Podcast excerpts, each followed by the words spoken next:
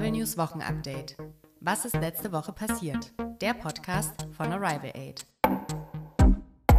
Hallo und willkommen zu einer neuen Folge des Arrival News Wochenupdates. Es ist Montag, der 2. November und ihr hört heute mich, die Ines und meinen netten Kollegen, den David. Hallo.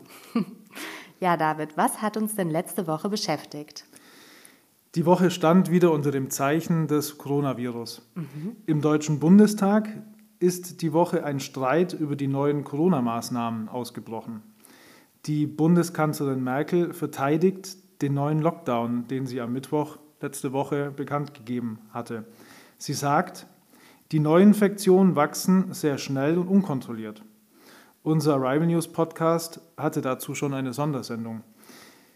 Die Mitglieder der anderen Parteien kritisieren, dass die Maßnahmen nicht angemessen und nicht geeignet sind. Sie kritisieren auch, dass die Wirtschaft und die Freiheit der, der Menschen darunter leidet. Mhm. Währenddessen steigen die Neuinfektionen auch diese Woche in Deutschland wieder stark an. Bald werden sie wahrscheinlich die kritische Zahl von 20.000 Neuinfektionen überschreiten. Das Robert Koch Institut meldet am Freitag, den 30. Oktober, einen neuen Höchstwert von 18.681 Neuinfektionen und 77 Todesfälle im Zusammenhang mit Corona. Neue Grenzschließung lehnt die Kanzlerin Merkel aber ab. Mhm. Sie sagt, offene Grenzen in Europa sind sehr wichtig für die Wirtschaft. Aber Ines, der neue Lockdown, welche Regeln gibt es denn jetzt konkret? Genau, der Lockdown Light wurde letzte Woche am Mittwoch beschlossen von der Bundesregierung und gilt ab heute. Und zwar für den ganzen November. Ähm, es gilt wieder ein Kontaktverbot. Das bedeutet, es dürfen sich nur noch Personen aus zwei Haushalten, also zum Beispiel zwei Familien, im öffentlichen und privaten Bereich treffen. Und das mit bis zu maximal zehn Personen. Außerdem werden Bürgerinnen dazu aufgefordert, auf nicht notwendige Reisen zu verzichten, vor allem private Reisen. Touristische Übernachtungsangebote sollen im November verboten sein, also Hotels, Pensionen und so weiter. Dienstreisen dürfen allerdings gemacht werden. Auch Gastronomiebetriebe sollen den ganzen November schließen. Davon ausgenommen ist die Lieferung und Abholung von Speisen für den Verzehr zu Hause. Kantinen dürfen geöffnet bleiben. Freizeit- und Kultureinrichtungen werden geschlossen. Dazu gehören Fitnessstudios, Theater, Opern, Konzerthäuser, Messen, Kinos, Freizeitparks, Saunen und so weiter. Außerdem werden alle Dienstleistungsbetriebe im Bereich der Körperpflege geschlossen, außer Friseursalons und medizinisch notwendige Behandlungen wie zum Beispiel beim Physio- oder Ergotherapeuten. Was allerdings geschlossen wird, sind Kosmetikstudios, Massagepraxen und zum Beispiel Tattoo-Studios. Schulen und Kindergärten sollen trotz der steigenden Corona-Zahlen geöffnet bleiben. Ja, aber nicht nur in Deutschland steigen die Zahlen, auch auf der ganzen Welt steigen die Zahlen der Neuinfektionen sehr stark. Länder wie Belgien, Frankreich und Tschechien sind besonders stark betroffen, hier bei uns in Europa. Aber auch die USA haben einen neuen Rekord an neuen Infektionen. Dort haben sich innerhalb von einem Tag über 91.000 Menschen mit dem Coronavirus infiziert. Dort in den USA wurde diese Woche auch die sehr konservative Richterin Amy Coney Barrett im obersten Gericht der USA bestätigt. Das heißt, sie ist nun Richterin am höchsten Gericht der USA und zwar für den Rest ihres Lebens. Amy Coney Barrett war die Wunschkandidatin von Präsident Donald Trump. Er hat sie gegen starke Proteste der Demokratischen Partei in das Amt gebracht. Die Gegnerinnen befürchten, die Richterin wird das Land auf Jahrzehnte prägen. Die USA werden konservativer werden. Die Demokraten denken auch, dass eine große Gesundheitsreform durch die neue Richterin abgeschafft wird und viele Amerikanerinnen ihre Krankenversicherung verlieren werden. Mhm. Die Gesundheitsreform hatte der ehemalige Präsident Barack Obama geschaffen.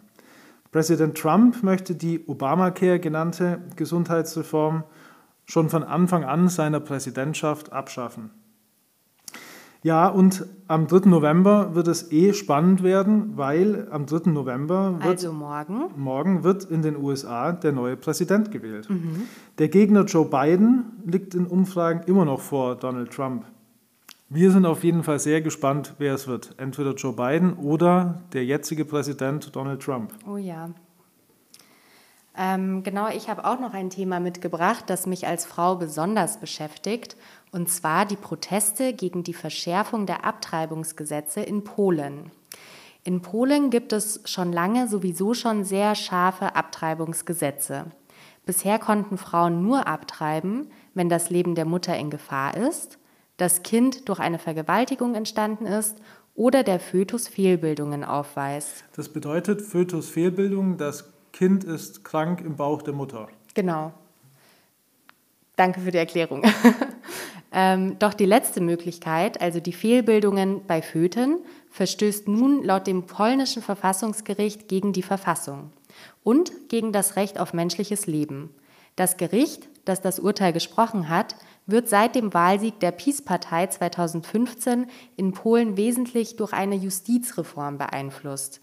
Die PiS-Partei ist eine politische Partei in Polen. Die Partei ist skeptisch gegenüber der EU und die Partei wird als nationalkonservativ, christdemokratisch und rechtspopulistisch charakterisiert.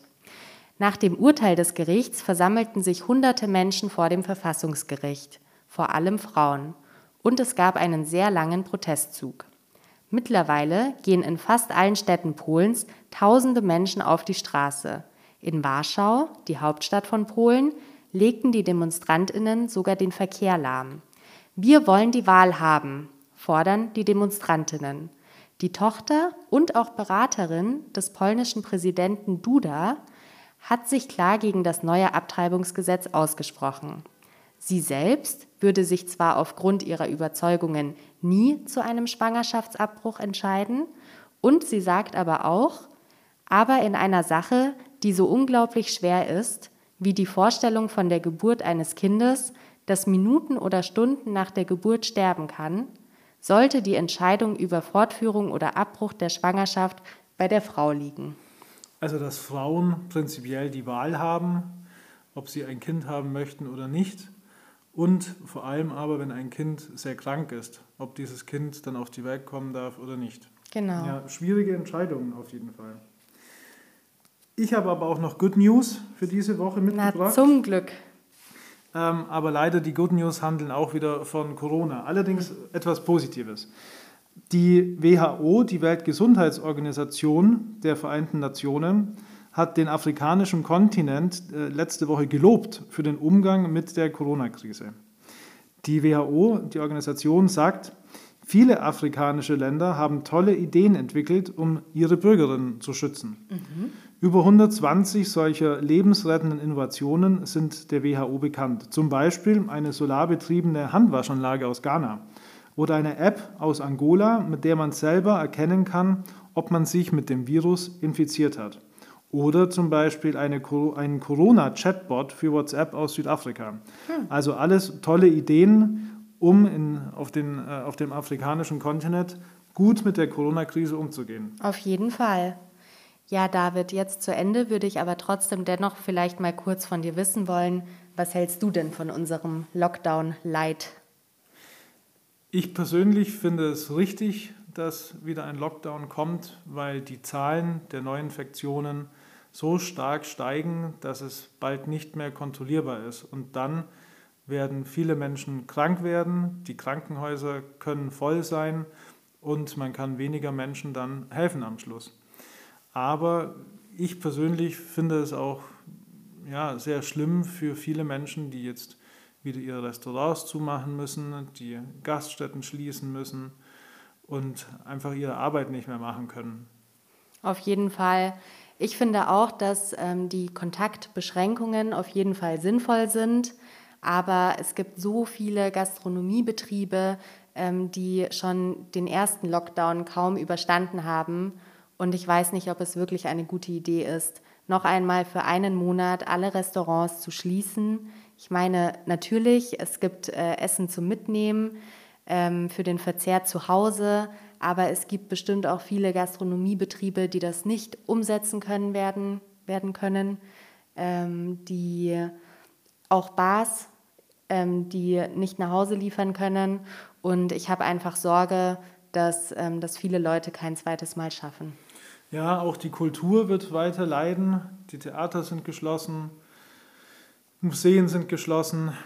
Es sind alles Maßnahmen, dass Menschen nicht viel nach draußen gehen. Und ich glaube, das ist richtig, aber ja, es wird nochmal ein harter Monat werden. Wir können nur hoffen, dass nach dem Monat die Zahlen nach unten gehen und wir zumindest wieder ein bisschen mehr das Land öffnen können. Auf jeden Fall. Ich hoffe auch darauf, dass ähm, sich die Situation im Dezember wieder ändert, dass Gastronomiebetriebe, also Restaurants, aber auch Kosmetikstudios, dass die alle wieder öffnen können. Und außerdem hoffe ich natürlich, dass ihr uns alle gesund bleibt, ähm, den Monat gut übersteht und wir hören uns wieder nächste Woche. So ist es, nächste Woche. Genau. Bis dann, bleibt Alles gesund. Gute.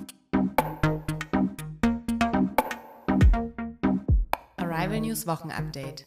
Was ist letzte Woche passiert? Der Podcast von Arrival Aid.